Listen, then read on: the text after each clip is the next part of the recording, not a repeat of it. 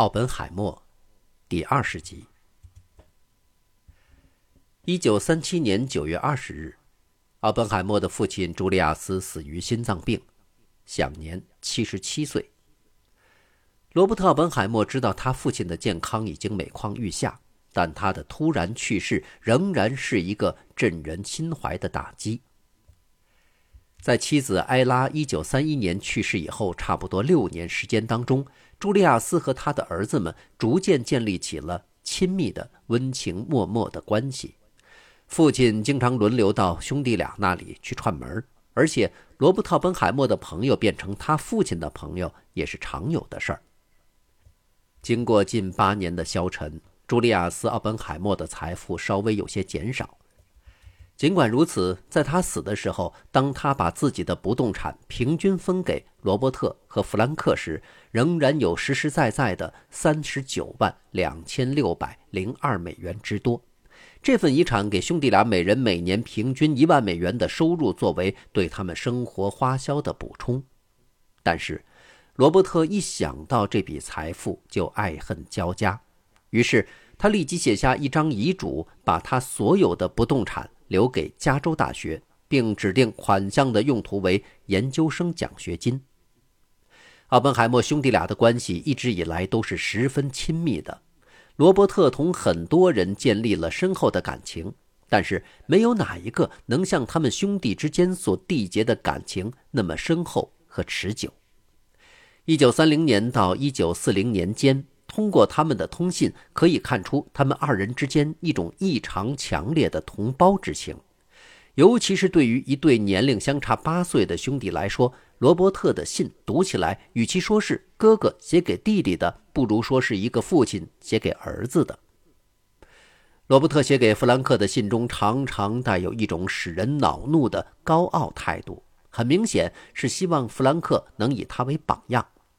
弗兰克耐心地忍受他那个固执己见的哥哥所做的一切，直到几年以后，他才承认，罗伯特多少有一些年少轻狂。我跟哥哥在一起的时间本不应该有那么长。兄弟俩他们很相像，但是又有所不同。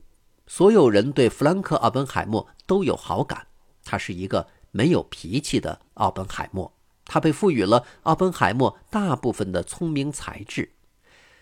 俩兄弟共同的好朋友物理学家里昂纳·马歇尔·利比是这么说的：“弗兰克是一个可爱的人。”他把弗兰克称为德尔塔函数，那是搞物理研究常用的一种数学方法。其中，德尔塔的值被定义为零，而在一些特殊的情况下，德尔塔被定义为无限。当人们这样称呼弗兰克的时候，通常是比喻弗兰克拥有无限友善和无限欢乐的续集。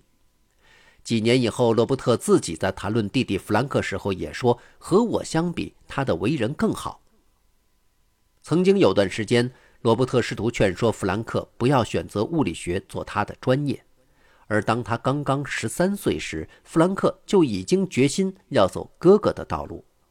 罗伯特写道：“我认为。”你不可能对相对论感兴趣，除非你先学一点几何学、力学和电动力学。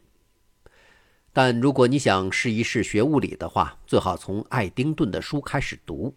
最后还有一句忠告：要确实弄懂为数不多的你最感兴趣的那些东西，要达到使你自己满意的程度，完完全全的、实实在在的弄懂。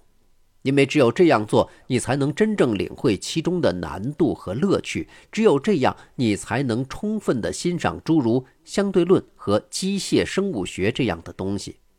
我仅是凭我的一点小小的经验谈一谈。如果你觉得我说的不对，请尽情向我说明，不用有所顾忌。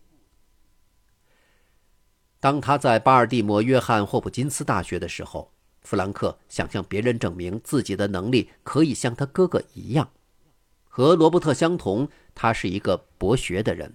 与他哥哥不同的是，他热爱音乐，会一样拿手的乐器——笛子。他把笛子玩得相当棒。在霍普金斯大学的时候，他经常在一个四重奏小乐队里参与吹奏，但他绝对忠诚于物理学。在那里的第二年。弗兰克和罗伯特在新奥尔良相遇，他们是去参加一年一度的美国物理学会的会议。罗伯特后来在给欧内斯特·劳伦斯的信中写道：“我们在一起度过了一个美好的假期。我认为这段时光无疑培养了弗兰克的物理学天赋。”但是后来，仅仅几个月之后，罗伯特就警告弗兰克，在没有找到其他选择之前，先不要把全部身心都投在物理学上。罗伯特料想到弗兰克学术探求的积极性会被生物学的一些课程调动起来。罗伯特宣称：“我很确定无疑地告诉你，物理学里有其他学科不能比拟的美妙之处，严谨、周密、深奥。”他敦促弗兰克继续深造生理学。他说：“遗传学确实包括一些难懂的技术，还有一些复杂的解释性理论。无论如何，求主保佑，好好学习物理，一切都与它相关，这样你才能理解它、运用它，反复的。”琢磨它。如果你愿意，你还可以以你的所得教授别人，但是不要把物理学研究当成一项职业。为此，你要更多的了解其他学科的知识，当然也包括更丰富的物理学知识。不过，弗兰克并没有把包兄的劝告放在心上。仅仅三年时间，他就拿到了物理学学士学位。之后，一九三三年到三五年，他又在英国的卡文迪许实验室学习物理。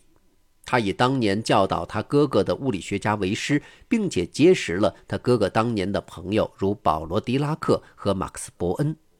当时，罗伯特对弗兰克所做的决定更多的抱以妥协态度。在一九三三年写给弗兰克的信中，他写道：“你知道我有多高兴，当我得知你要去剑桥学习的时候。”但是后来，他又开始变得挂念起弟弟来。一九三四年初写给弗兰克的信中，他说：“我经常会这样，当我十分想念你的时候，就好比最近这几天吧，我就安慰自己说，选择剑桥对你来说是对的。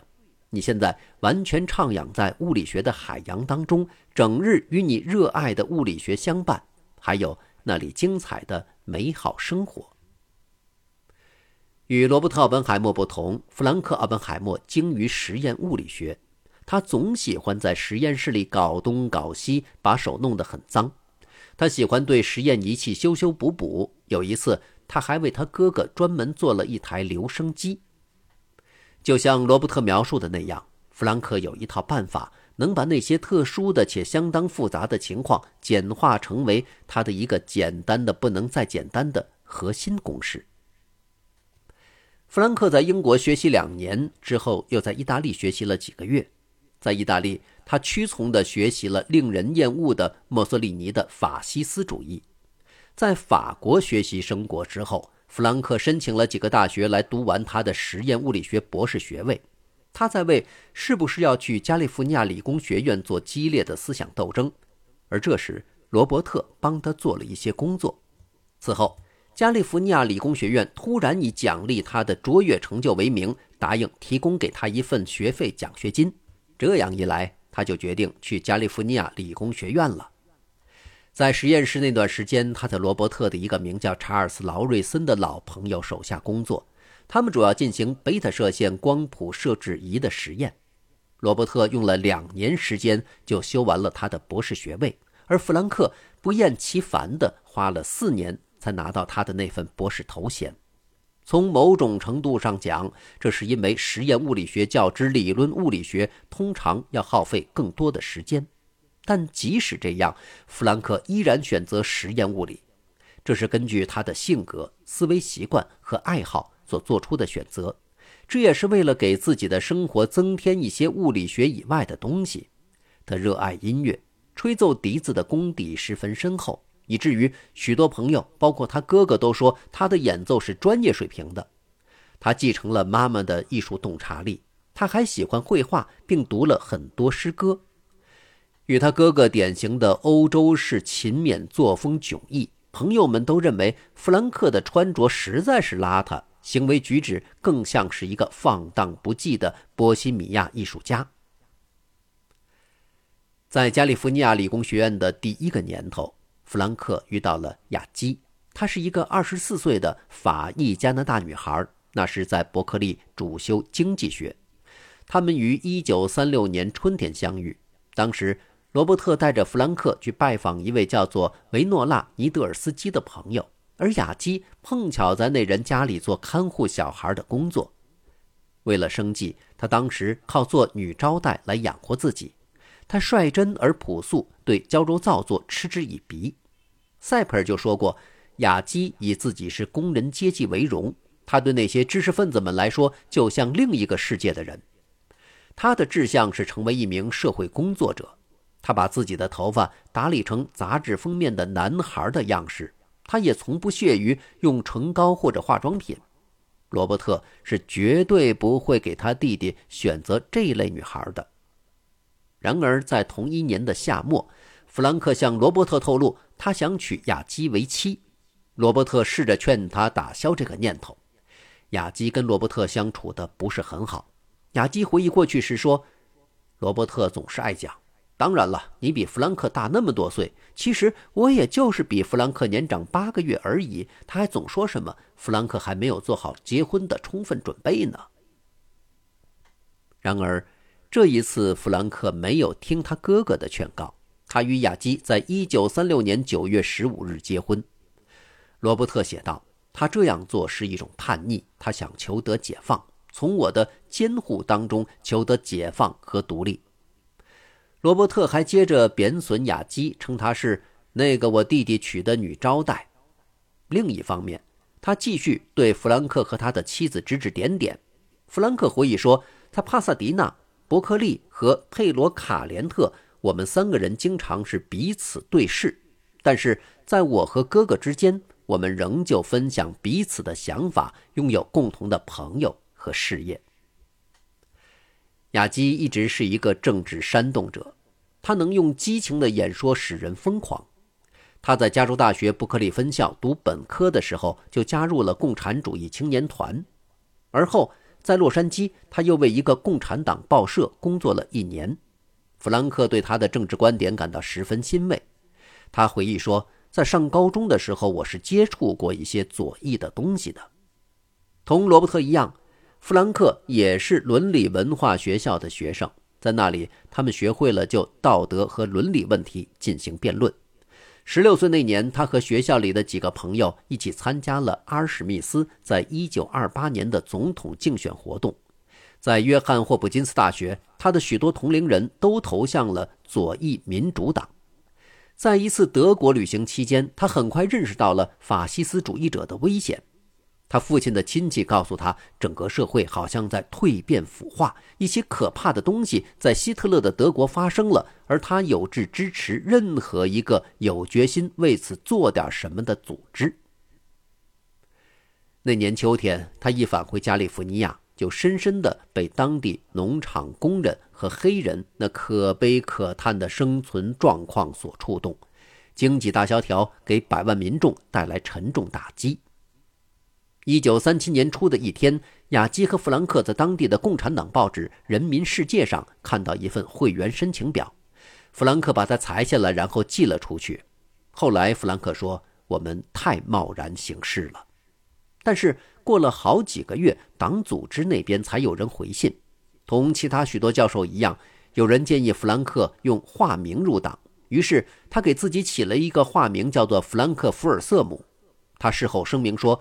我入党的时候，不知为什么，他们让我签上自己的名字，又让我另写了一个名字。我当时不知道原因，直到现在也不知道。我认为这很滑稽，我从没用过什么假名，而当时我感到这事儿太滑稽可笑了，于是就用了加利福尼亚一所监狱的名字福尔瑟姆。一九三七年，他所在的共产党的注册人数是五万六千三百八十五人。弗兰克和共产党的联系有着深厚的美国渊源，就像他后来解释的那样，知识分子们被左翼吸引，是因为三十年代出现的惨状、不公正和恐惧，并在不同程度上被美国人民的抗争所证实。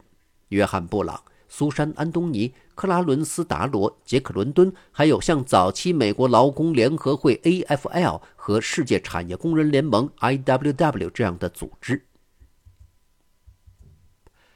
最初，共产党指派弗兰克和雅基去帕萨迪纳的街区工作，他们的大多数同志是当地的居民，并且有相当多的人是贫穷的失业黑人。他们的党小组人数在十到三十人之间浮动。这个组织里的人们会谈论很多事情，商讨很多事情，可就是做出实际行动的不太多。这一点挫伤了弗兰克的热情。他说。我们曾经尝试使城市的游泳池取消种族隔离，他们只允许黑人在星期三的下午和晚上进入，然后星期四一早，他们就又将游泳池排干。尽管他们付出了努力，但那个游泳池最终还是处于隔离状态。又过了一些时日，弗兰克同意试着在加利福尼亚理工学院组织一个共产党小组。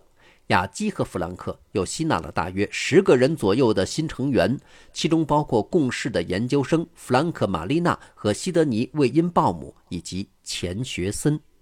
与帕萨迪纳的街区不同，这个在加利福尼亚理工学院的团体实际上是一个秘密团体。弗兰克是其中唯一一个仍然公开其正式身份的成员，而其他成员大多不这样。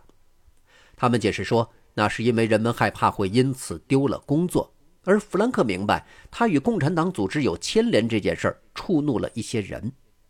他说：“我记得有个我父亲的朋友，一个老头子，他曾经说过绝不会把他的儿子送到我教书的大学去读书。”斯坦福的物理学家菲利克斯·布洛赫曾经尝试着劝他退出共产党，但是弗兰克听不进去。他的大多数朋友都不是很在乎这个。共产党员的身份只是弗兰克生活的一个方面。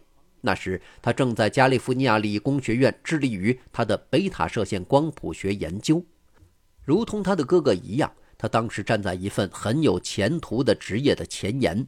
但是，他的证件，如果说共产党员的身份并不重要的话，那么他的证件对他来说既是一本打开的书，又是一项课外活动。弗兰克·奥本海默和雅基把他们的家作为共产党员每周二晚例行会议的开会地点。据一名可靠的秘密的美国联邦调查局消息人士说，弗兰克一直组织这样的会议，直到1941年6月左右。罗伯特参与过一次，事后就他本人辩解说，那是他唯一的一次参与的可证实的共产党会议。会议的议题涉及帕萨迪纳市立游泳池的种族隔离问题。罗伯特后来证实，那次会议在头脑中给他留下十分乏味的印象。和哥哥罗伯特一样，弗兰克在东海湾教师工会、消费者联盟以及加利福尼亚移民农场工人的事业中都很活跃。一天晚上，他在帕萨迪纳当地的一个音乐厅举办了一场个人笛子独奏会，鲁斯托尔曼在一旁为他钢琴伴奏，并一同追忆在西班牙共和国的往事。罗伯特后来曾经以一种轻描淡写的口吻谈起他弟弟的社会主义分子社交圈。你说他是一个共产党员，可是他还忙于许多其他的事情。他是狂热的音乐爱好者，他的许多挚友是跟共产党一点都不沾边的人。到了夏天，他会去大牧场度假，他可真够可以的。罗伯特·本海默最后总结说：“当时的他。”那可真是一个四处奔波、忙得一刻不得闲的共产党员。弗兰克加入共产党之后，便立刻专程赶回伯克利，在那里，他和哥哥一起住，并把这个消息讲给他哥哥听。共产党员的身份不用说，一定有他的危险性，但1937年在伯克利那些自由主义者中间，对此却没有什么不好的评价。罗伯特说：“没什么大不了的。”要说确实有点傻吧，是因为加入共产党的人是要被定为国家重犯的罪名。同时，明显不利的是，加利福尼亚那些大学的行政部门对任何与共产党相关的人都有敌意，而弗兰克还意欲在学术生涯中有所建树。更何况，与罗伯特·奥本海默不同，弗兰克·奥本海默没有任何教学的任期。如果罗伯特要对弗兰克的决定有什么失望之处，也许就是他年轻的弟弟不明智地做出了这个固执的决定，或者是受到了他那个充满着鼓动性的夫人的影响。尽管罗伯特自己的政治观念也有所觉醒，但是他并没有迫切加入共产党的冲动，也没有觉得加入是一个什么重要的原则性问题。而另一方面，弗兰克明显感觉到了一种来自情感上的需要，去完成一个正式的承诺。这两兄弟也许能够分享同一种政治本能，但是弗兰克的渴望要远比这个强烈。他虽然仍然以他的哥哥罗伯特为榜样，但就他的婚姻、他选择的政治立场这两件事来说，他正试图标榜自己的个性，试着脱离哥哥的保护网。感谢收听这一期，欢迎继续收听下一集。